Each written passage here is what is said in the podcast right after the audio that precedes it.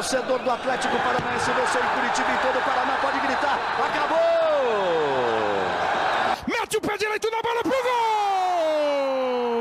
Gol! Que lance do Cirino! Espetacular o Cirino! Rony!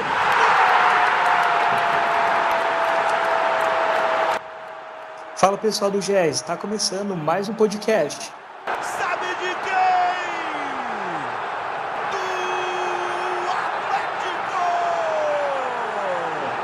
Fala torcida atleticana, este é o 21º podcast do Furacão. Eu sou o Fernando Freire, repórter do site GE. E hoje nós vamos falar um pouco sobre essa reação arrancada do Atlético, seis jogos já de invencibilidade, um pouco sobre os destaques também, Abner, Eric e Christian, como que são os contratos desses jogadores. Enfim, vamos fazer um panorama geral aí do Atlético, esse bom momento do Atlético, apesar de um empate um pouco amargo ali contra o Jorge Wilson.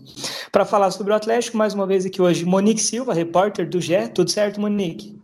Fala Freire, beleza? Até que enfim voltou de férias, né? Vamos retornar aqui as, as gravações dos podcasts e que bom que vamos falar sobre momento bom do Atlético, né? No nosso penúltimo podcast falamos da, da grande vitória sobre o Jorge Wilstermann lá na Bolívia ainda, então agora temos mais coisas boas para falar. O Atlético classificado na Libertadores vai para as oitavas de final pela quinta vez na história. A gente vai falar muito sobre esse empate, também sobre a sequência do Atlético na Libertadores. O outro participante hoje do podcast, Guilherme Moreira, repórter aqui do GE. Tudo certo, Guilherme? Fala Freire, fala Monique. Sempre um prazer participar aqui do podcast do GE, falando do Atlético dessa vez. E vamos que vamos. Então é isso. Desde que o Eduardo Barros assumiu, o Atlético disputou oito jogos é, perdeu ali no começo para o Vasco, empatou com o Bragantino, mas depois emendou uma sequência positiva. Acabou empatando com o Jorge Wilson, ficou um, gosto um pouco amargo ali, uma atuação. O Atlético defensivamente não levou sustos, mas não conseguiu superar a marcação boliviana. Conseguiu o, o ponto suficiente para garantir a classificação, mas não garantiu ainda a liderança. Vai precisar de pelo menos um empate para garantir a primeira posição sem depender de outros resultados. É, como que você viu essa reação, né, mãe, que você cobriu o Atlético em vários jogos aí dessa arrancada?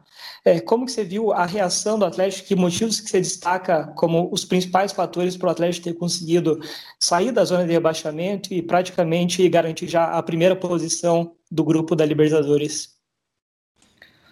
Foi uma reação muito importante, né, Freire? Quando a gente pega ali desde o jogo contra o Coritiba, que o Atlético não vencia sete jogos, aí venceu o clássico, depois teve aquela grande vitória lá na altitude contra o Wilstermann por 3 a 2 aí venceu o Colo-Colo em casa, o Bahia também, né? Então realmente é uma reação muito importante, porque como você disse, né, no brasileiro tem esse respiro, né? Sai ali de uma situação que estava mais delicada, ainda é uma, uma posição não muito cômoda na tabela, mas acho que tem tudo para que consiga subir.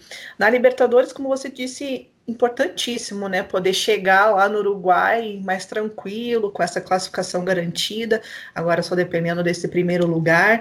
Uh, eu vejo que, por exemplo, a defesa está mais consistente, né? A gente vê o Thiago Heleno e o Pedro Henrique se encaixaram, né? Ora era Lucas Alter e Thiago Heleno, o próprio Aguilar, e agora com a lesão do Aguilar, que ele teve um problema na coxa, o Pedro Henrique tomou conta mesmo, né? Teve um susto aí no final do jogo contra contra o Wilstermann nessa semana, mas acho que tá tudo bem com ele, né? Então mostrou que a defesa se encaixou. E o próprio, o próprio espaço para os mais jovens, eu acho que também é importante a gente bater nessa tecla. A gente vê o Christian e o Eric voando, né? Tendo oportunidades, é, fazendo gols, né? O Eric quase fez gols nessas últimas partidas, o Christian fez lá o, o, gol contra o Wilstermann na, na Bolívia. Então eu vejo que aos poucos o Eduardo Barros vai conseguindo dar padrão, vai conseguindo encaixar. E eu destaco principalmente esses, essas duas coisas, né? A defesa mais consistente e os jovens com mais espaço aí. É isso. O próximo jogo do Atlético pela Libertadores vai ser só no dia 20 de outubro, então tem três semanas até lá, vai ter que focar no Campeonato Brasileiro. O Atlético só perde o primeiro lugar do grupo se ele perder para o Penharol no Uruguai e se o Jorge Wilstermann ganhar do Colo-Colo no Chile. Ou seja, o Atlético acho que até pode perder do Penharol, é um jogo que é muito complicado. O Penharol teve uma ótima atuação contra o Colo-Colo, mas acho que de qualquer forma o Atlético garantiria, porque eu não vejo o Jorge Wilson ganhando do Colo-Colo no Chile, ainda mais o Colo-Colo brigando pela vaga, se bem que o Jorge que está jogando até melhor do que o Colo-Colo, mas acho que é muito improvável que o Jorge Wilson mantire o primeiro lugar do Atlético. É, Gui, o que, que, você viu dessa reação do Atlético? A Monique citou ali Eric, Christian, a defesa. O que mais que você destaca de ponto positivo que foi determinante para essa reação do Atlético? Eu concordo muito com a Monique. Eu vejo que as entradas do Eric e do Christian deram um pouquinho mais de dinâmica ali para o sistema do Atlético, né? O, o meio do campo para frente começou a ser um pouquinho mais agressivo, é, um pouquinho mais intenso. Eu também vejo que o, o próprio Wellington, né, que não vinha tendo uma boa temporada, é, e teve todo aquele rolo né, de saída, poder ir para o Grêmio, poder ir para o Corinthians, e depois que ele fez o sétimo jogo na Série A e decidiu ficar mesmo no clube, é, ele entrou como titular, né? Continuou como titular e, e voltou a jogar bem, pelo menos razoavelmente bem, né? Ele não, não comprometeu, ele não tem subido tanto, ajudado naquela construção no campo ofensivo, mas ele tem faz, é, feito bem a, a cobertura da, do, do, time, né? Nas transições, que era um problema que o Atlético estava tendo com o Dorival e até no começo com, com, o próprio Eduardo Barros, né? O Atlético sofria com essas transições é, no contra-ataque, né?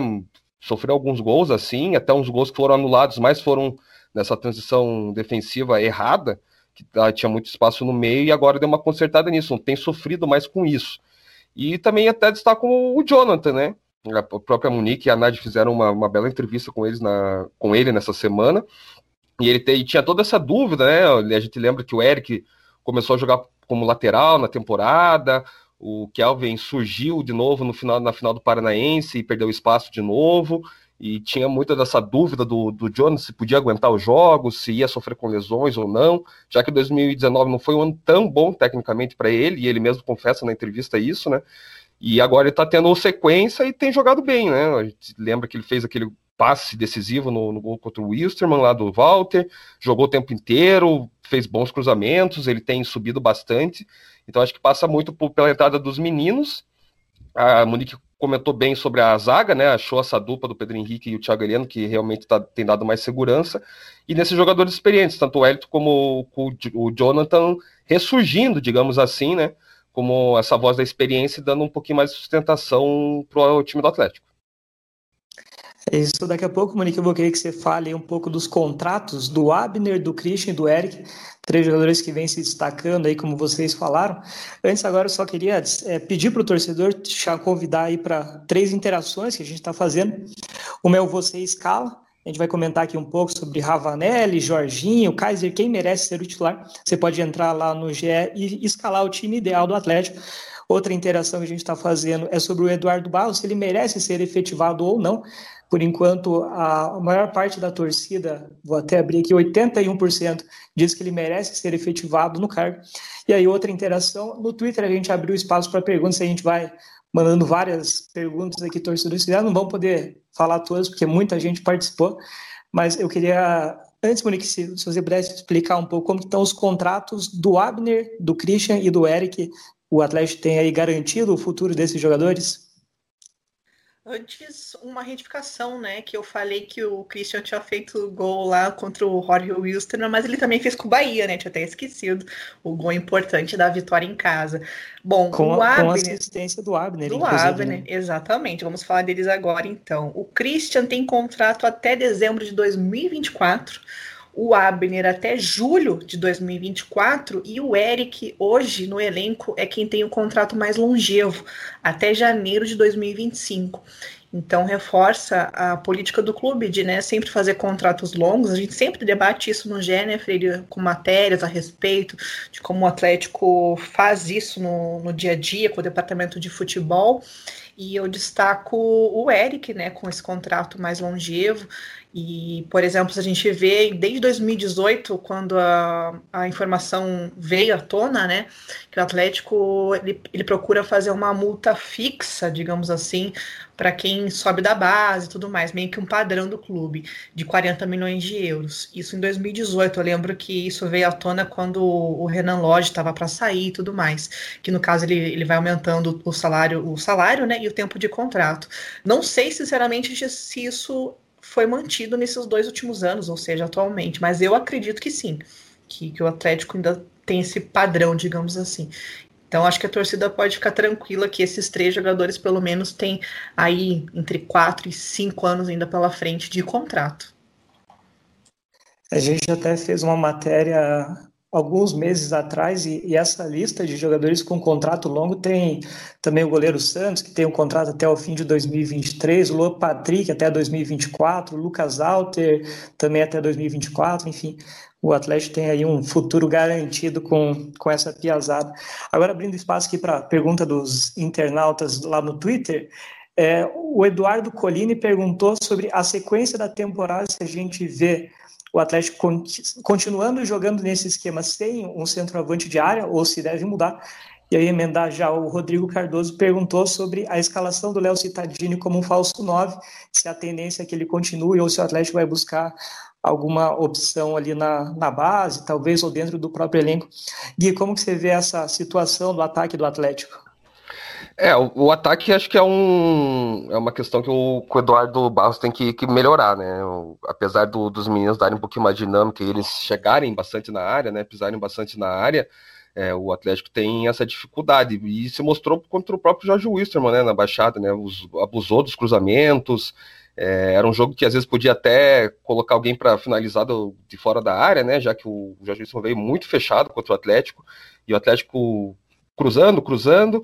É, era uma coisa que quanto o Jorge Wilson fez sentido em colocar o Lúcio nesse sentido, que era um cara que tem presença de área de jogada aérea, e os próprios laterais na, naquele jogo, o Jonathan e o Márcio Azevedo, chegaram muito no corredor para cruzar, procurando o Lúcio, mas já nesse jogo contra o Jorge Wilson em casa, né? É, foi diferente, o Atlético não tinha essa presença na área, ficava, chegava com dois ou três no máximo e era bola alçada para lá, e não tinha é, esse fundamento bom, né? No, pelo menos no time escalado. É, e eu vejo que o Fabinho, por mais que tenha feito aquele gol no clássico, dado até um, ele tem aquele um contra um bom, ele ainda não engatou, né? Ele não dá, não passa uma confiança ali no, no ataque do Atlético. E tem a chegada agora do Kaiser, né? Eu penso que o Kaiser e o, e o Nicão possam ser titulares na, na sequência, né? Do, do, da temporada.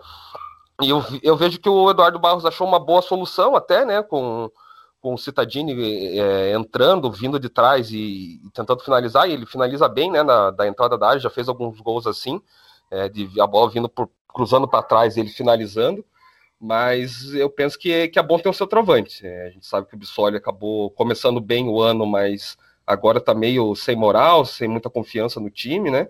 O, e o Kaiser foi ao, o Atlético foi ao mercado para trazer ele e penso que vai ser o, o 9 do Atlético aí para a temporada mas é, eu vejo que vai precisar jo jogar com camisa 9 mesmo, e o Kaiser provavelmente será esse, esse nome. O que eu fico curioso é, é como que o Eduardo Barros vai montar esse time, né? Justamente nessa situação. Se ele vai só tirar o Fabinho e o, e o Pedrinho, que agora são os titulares dele, para entrada do Kaiser e do Nicão. Se ele vai voltar para aquele 4-2-3-1, que, que são é, atacantes abertos pelas pontas, né? Como o Atlético tem costumado jogar nos últimos anos. É uma dúvida que eu tenho e estou, estou bem curioso para ver o que o Eduardo Barros vai fazer com as prováveis entradas do Nicão e do Kaiser no time. É, o ataque está despertando bastante curiosidade da torcida, bastante perguntas aqui sobre como o Eduardo pode montar esse setor ofensivo. E aí, vou repassar para você aqui, Monique, duas perguntas. É, o Felipe Magalhães perguntou sobre o Pedrinho e o Bissoli, se você avalia que, ele, que eles têm futuro no Atlético. E aí o, o André Adam ele perguntou sobre a, as belíssimas, destacou né, as belíssimas atuações do Christian do Eric, a titularidade do Citadini e do Wellington. Como que você encaixaria o Nicão nesse time? Se jogaria com o Kaiser, enfim, como que você montaria o Atlético com o retorno desses dois jogadores? Bom, começando pelo final, que acho que é mais fácil, né? Que a gente estava falando aí do ataque. Eu acho que é natural a entrada do Nicão e do Kaiser, né? Ontem ficou mais do que claro contra o Jorge Wilstermann, o quanto fez falta um cara de área ali botando a bola para dentro, né? Inclusive, né, Freire, você fez um tweet que repercutiu falando aí sobre o Marco Ruben, que a torcida jogo sim, jogo não lembra, né? Porque era um cara decisivo que precisava só de um toque para fazer um gol. Então o Kaiser vem para ser esse homem gol, né? Inclusive no podcast que eu fiz com a Nádia anterior, a gente falou muito sobre ele, como a nossa expectativa que ele realmente encaixe, dê certo e foi uma boa contratação. No nosso ponto de vista. O Nicão não tem como deixar de fora, né? Então ficou muito tempo, já está há muito tempo ah, longe do time. O último jogo, se não me engano, foi no Atletiba, né? Que ele teve um probleminha no tornozelo e tá fazendo muita falta, né? Então hoje eu vejo realmente o Pedrinho e, e o Fabinho fora desse time. Nesse jogo contra o Wilster, isso ficou muito evidente. No caso, o nosso amigo internauta perguntou do Pedrinho do Bissoli especificamente. Uh, muito se falou que o Pedrinho tinha que descer para o sub-20, como foi feito agora com o Kelvin, com o Mingote, com o Jajá, por exemplo. Eu eu posso dizer que eu acho que eu tenho a mesma opinião, assim, de que ele poderia também fazer esse caminho, porque criou-se expectativa muito grande do Pedrinho no Paranaense, né, fazendo gols ali, protagonismo, mas ah, difícil ver uma partida boa dele desde então, né? Eu não consigo ver. O Bissoli, como você disse, né, tá meio desprestigiado, né? Ele não chegou a ser relacionado em uma partida, agora voltou. Uh, eu acho que o nível técnico dele deu uma caída mesmo. E o que mais me surpreende, Freire, não sei você, mas quando a gente vê a artilharia do Atlético, ainda é o Bissoli com sete gols. Parece que faz não sei quantos mil anos que a gente tá vendo o Bissoli ali com sete gols. Uh, então, realmente, o Atlético tá com problema problema no ataque, né? De ter esse protagonista, de ter esse goleador. No caso, né? O Bissoli fez seis no Paranaense, um na Libertadores e ficou por isso mesmo. Então o Kaiser vem para ser esse cara e o homem gol não pôde jogar contra o Jorge Wilson, mas pode ser inscrito agora a partir das oitavas, o que vai ser muito bom para o Atlético. Ele já não vai jogar a Copa do Brasil, ou seja, vai ter o Brasileirão para fazer gol aí e a Libertadores principalmente a partir dessas oitavas. É, o Atlético agora tem uma sequência de jogos pelo, pelo Brasileirão, inclusive antes de, da, do jogo contra o Penharol, são cinco jogos, a começar pelo Flamengo no Maracanã, depois tem o Ceará em casa, o Inter fora, o Corinthians em casa, o Atlético Goianiense fora. O Eduardo Clausen perguntou sobre o Eduardo Barros, se ele deve ser efetivado, qual é a nossa opinião. Lembrando, a gente tem uma enquete lá no ar, 81% acreditam que o Eduardo Barros merece ser efetivado, 14% avaliam que ainda é cedo, que é melhor esperar, e 5, 6% avaliam que outro técnico tem que ser contratado. E aqui só passar um pouco os números do Eduardo Barros, nessa passagem atual, depois da saída do Dorival, são oito jogos, e ele está a seis jogos sem perder uma sequência muito boa, só perdeu para o Vasco lá em São Januário e contando também a primeira passagem, a reta final ali do Brasileirão do ano passado, são nove vitórias, seis empates e só essa derrota para o Vasco. Guilherme, como que você vê o trabalho do Eduardo Barros até agora? Se efetivaria ele e o que, que, você imagina que ele ainda precisa melhorar para os próximos compromissos, principalmente né, de olho na, nas oitavas de final da Libertadores? É, a gente vê como o futebol é o famoso dinâmico, né? Até pouco tempo atrás, não muito, né? Ele estava falando da, da sequência de sete jogos sem vencer do Atlético, é, aquela falta de confiança, muita a perspectiva baixa do, do próprio torcedor, né? E agora já são seis jogos de invencibilidade. É, não dá para negar que o, que o, Eduardo Barros fez algumas mudanças, que a gente já até comentou no pod aqui, que fez o time crescer um pouco. E tem a questão do, do ataque, que ele vai ter que melhorar. A gente até fez sete, fez sete gols né, nessa sequência, mas é, eu ainda não acho um, um ataque confiável. É, o próprio, a própria entrada do Kaiser, assim, né, a torcida tem muita expectativa, é claro, porque ele tem um bom ano, né? Mas, assim, os anos anteriores do, do Kaiser também não são promissores, não foram promissores, né? Então eu também não vejo assim ele como o cara que vai solucionar, que vai meter a bola para dentro toda hora. Assim, não é um Marco Rubio. É, a torcida da Chape odiava ele, né? É, é, então, ele não é longe de ser aquele Marco Rubio que, que a gente sabia que ia corresponder quando veio pro Atlético, né? Então, assim, até é uma aposta válida, mas assim, não vejo aquele cara, aquele reforço mesmo para vir chegar e resolver o problema. Acho que vai contribuir, mas não, não é o cara do, do Atlético no, nesse momento, assim, para resolver. Então, eu acho que o, o, Eduardo tem que resgatar o Bissoli, né? Como você bem falou, ele ainda é o artilheiro do, do, Atlético na temporada, começou o ano bem, a temporada bem, fazendo gols. E ele tem qualidade, é o futuro também do Atlético, né? A gente pode, a gente comentou agora do, do Atlético ter bons nomes aí para o futuro, e eu, eu acho que o Bissoli passa por isso também, é um cara que, que tem que resgatar a confiança, tem que voltar a jogar e fazer gols, porque ele pode dar frutos para o Atlético, tanto esportivamente, às vezes, como financeiramente, que a gente sabe que o Atlético tem a necessidade também de, de vender algumas estrelas, alguns jogadores formados na base. E, mas assim, se é para efetivar ou não, é você meio o diretor do Atlético ou o Petralho do ano passado, né?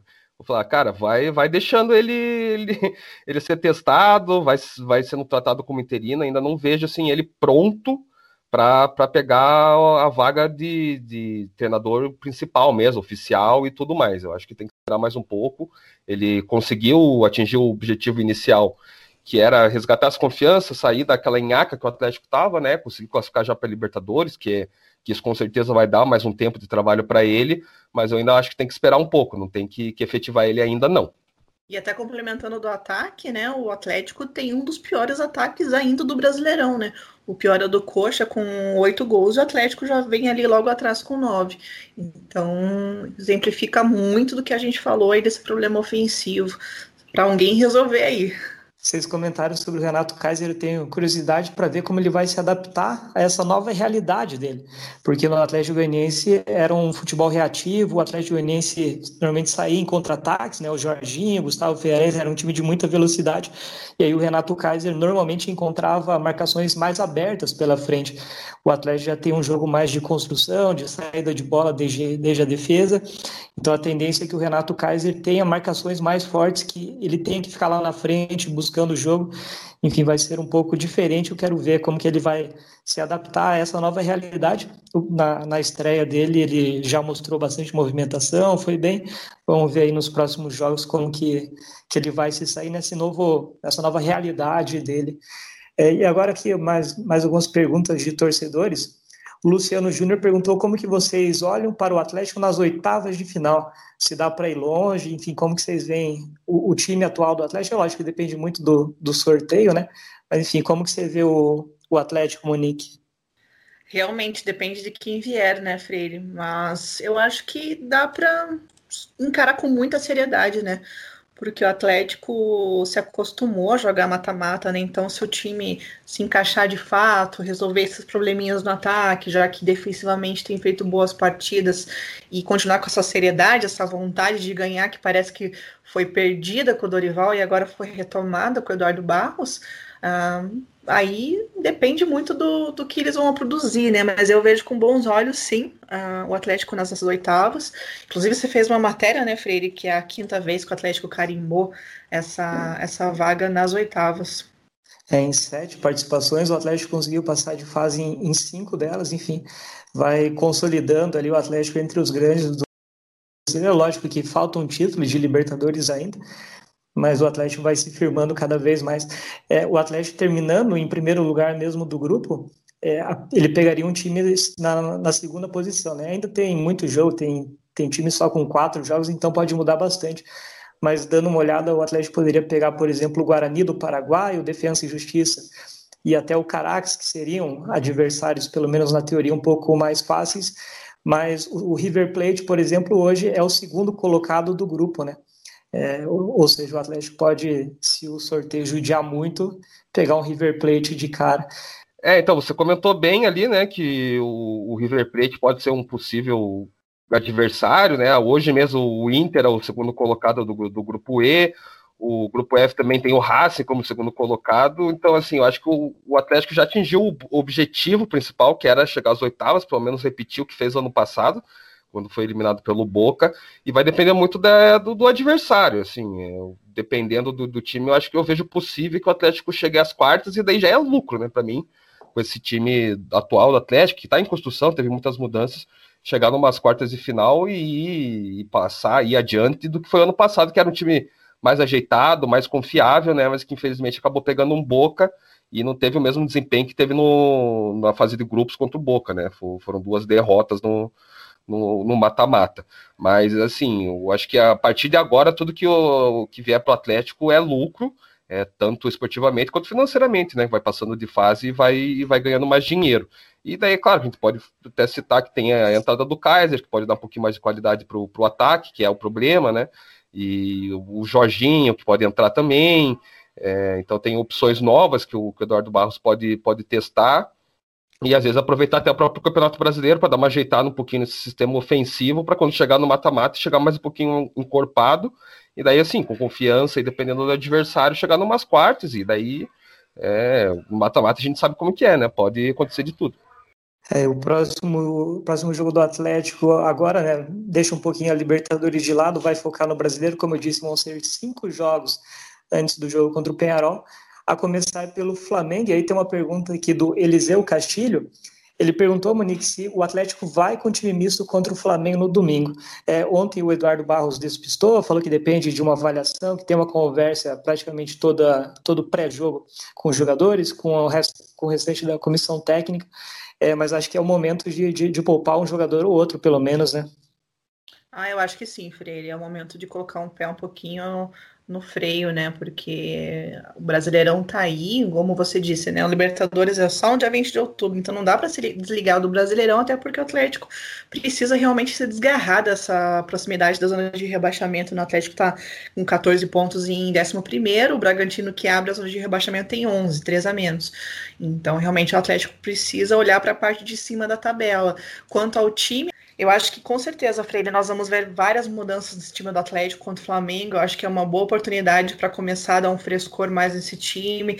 Sejam jogadores que terão que sair obrigatoriamente, como o próprio Thiago Heleno, que está suspenso. Então, por exemplo, tem ali o Pedro Henrique, tem o Lucas Alter, tem o próprio Zé Invaldo já que o Felipe Aguilar está se recuperando de um problema na coxa. A lateral esquerda que eu tenho minhas dúvidas, porque o Márcio Azevedo ainda está com dores no joelho, né? A não ser que se recupere aí a tempo da partida. Então, provavelmente o Wagner possa ser mantido. E ele realmente está muito bem, né? Deu assistências, foi eleito melhor em campo pela Comembol no jogo contra o Wilstermann. Ao meio-campo, né? Eu quero muito ver Jorginho, Ravanelli, o próprio Jaime Alvarado. Esses três jogadores eu tô querendo muito ver em campo, que o Eduardo Barros comece a dar mais oportunidade para eles. O Ravanelli, por exemplo, não entrou contra o, o Wilstermann, né? Só entrou o Jorginho, por exemplo. O próprio Giovanni na frente, né? Ele até agora não empolgou no Atlético, né? Não fez uma grande partida, não desencantou aí de gols e tudo mais.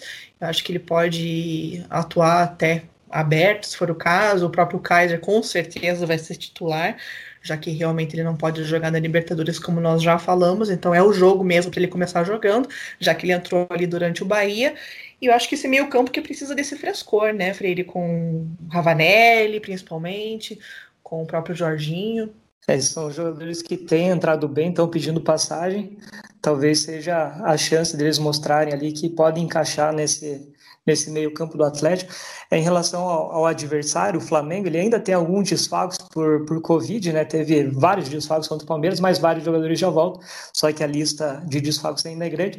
Entre os jogadores que voltam estão, por exemplo, o Isla, lateral direito, Felipe Luiz, lateral esquerdo, o Bruno Henrique, atacante, e aí o Gabigol, que estava machucado, também volta, enfim. O Flamengo vai ter um, um que teve contra o Palmeiras na, naquele empate ali polêmico, cheio de, de questões extra-campo. Enfim, vai ser um Flamengo provavelmente mais forte para esse jogo. É, e aí, depois do, do, do, Flamengo lá no Maracanã, o Atlético recebe o Ceará na Arena da Baixada. É, Gui, queria que você comentasse sobre esses dois jogos. O que, que o Atlético pode fazer contra o Flamengo lá, se dá para tirar ponto, e aí depois contra o Ceará, talvez até, principalmente por jogar em casa, né, seja uma obrigação ali os três pontos. O que, que você imagina desses dois jogos?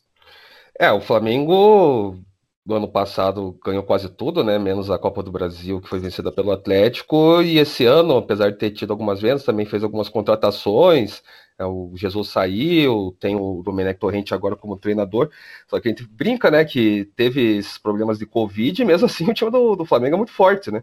É, até com, com, o Palmeiras um pouco menos, que teve que colocar muitos meninos da base, mas pelo sistema do jogo deu um calor no Palmeiras, né? Podia até ter vencido o Palmeiras lá no, no Allianz.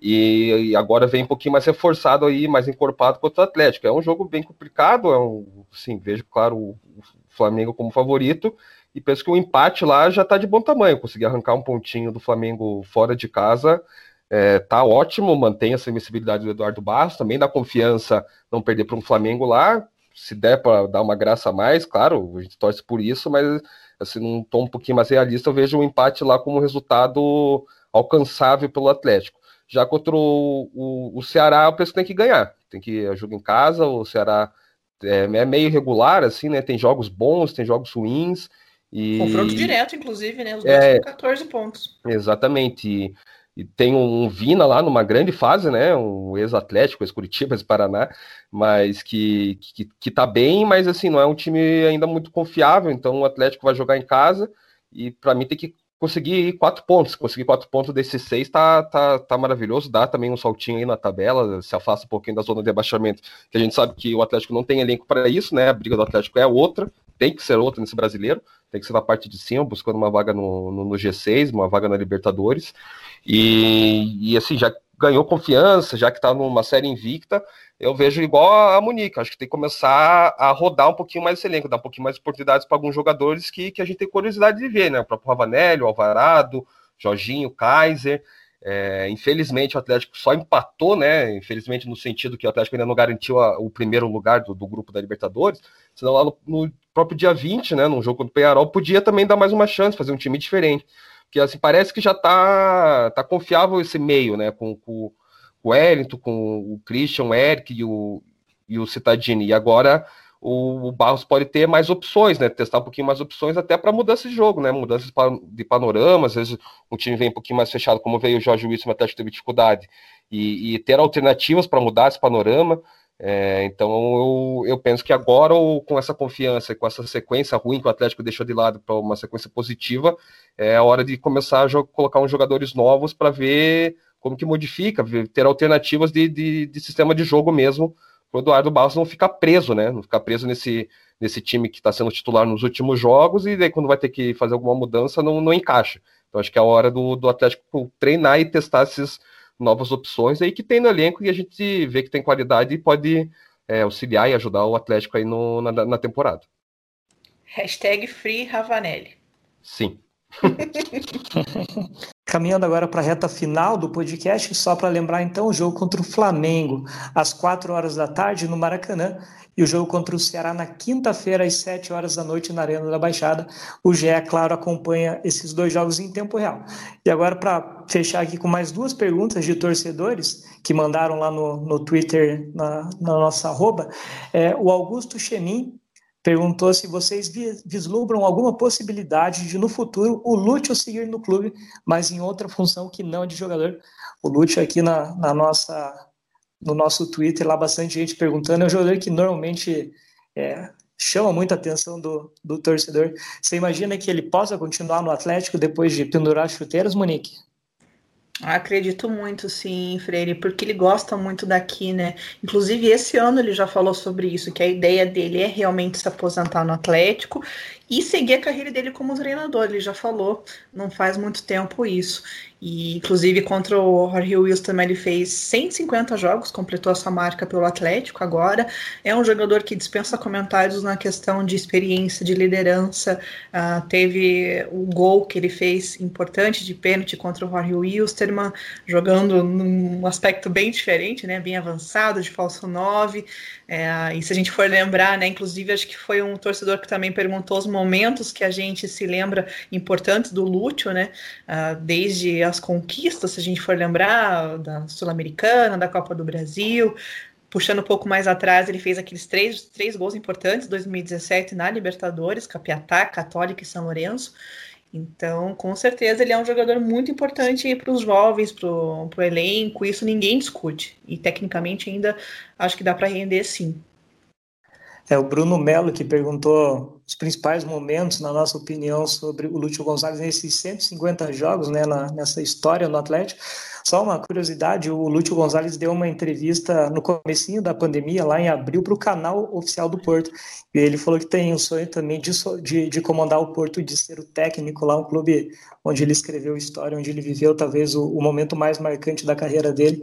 É, para fechar aqui o, o, podcast e o assunto Lúcio Gonzalez, Gui, é, você vê o, o Lúcio ainda sendo útil nesse time e, e no futuro, o que, que você imagina do Lúcio dentro do Atlético ou, ou a tendência é que sai? O que, que você imagina para o futuro do Lute? É, o, assim, não vejo o Lute como titular, né? O, assim, conquistou dois títulos para Atlético importantes, é, até lá, lá dentro do clube fala que ele é um animal competitivo, né? E fora que levanta taça, né? Um cara que está sempre presente em conquistas durante toda a sua carreira. É, mas eu acho que eu vejo mais uma peça da, da, da, liderança, né? Aquela liderança que todo mundo sabe que ele tem no elenco, é, o Atlético aposta muito em jovens e ele é importante né, nesse aprendizado, né, dar os caminhos para esses jovens. E eu vejo ele importante muito para o grupo, não tanto tecnicamente, mas esportivamente, né? ele até pode ser útil, como foi contra o Jorge Wilson, jogando uma posição diferente, usando a sua experiência, a sua liderança nesses momentos decisivos, que era um jogo decisivo, né? Do, do, do Atlético contra o Jorge Wilson lá na, no retorno da Libertadores.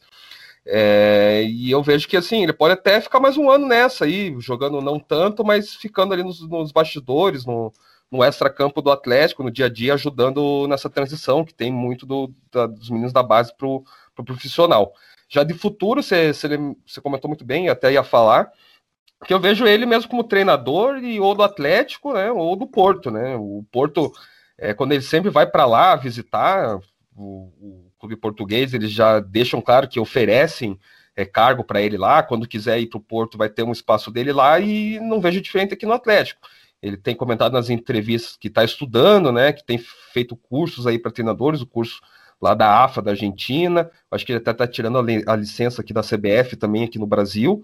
E, e, eu acho que, que ele tem um grande futuro, assim, como treinador. Ele tem um papel de liderança, né? Conhece muito de futebol, conhece muito de tática também, e está estudando ainda mais para isso. Então é um cara que está se preparando e penso que vai, vai começar, acho que na, na, justamente na, na, base de algum dos times, né, seja do Porto, seja do Atlético, para depois no futuro virar, assumir um, um, time principal. É um cara que tem um, totalmente o perfil de técnico, né, se for, se tem um cara aí, jogador que você pensa que esse cara vai ser técnico, é o Lúcio, e espero que em um ou no máximo dois anos ele já comece a trabalhar na área, e, e até acho que no próprio Atlético ele também já deve estar tá, tá tendo um tipo de experiência assim, né, no, no dia a dia, não só com o time principal, mas trocando ideias com os treinadores, o próprio Eduardo Barros e, e vendo treinos do, dos jovens dessas categorias de base do Atlético lá no CT do Caju, para ir pegando a manha para logo ser um treinador de verdade.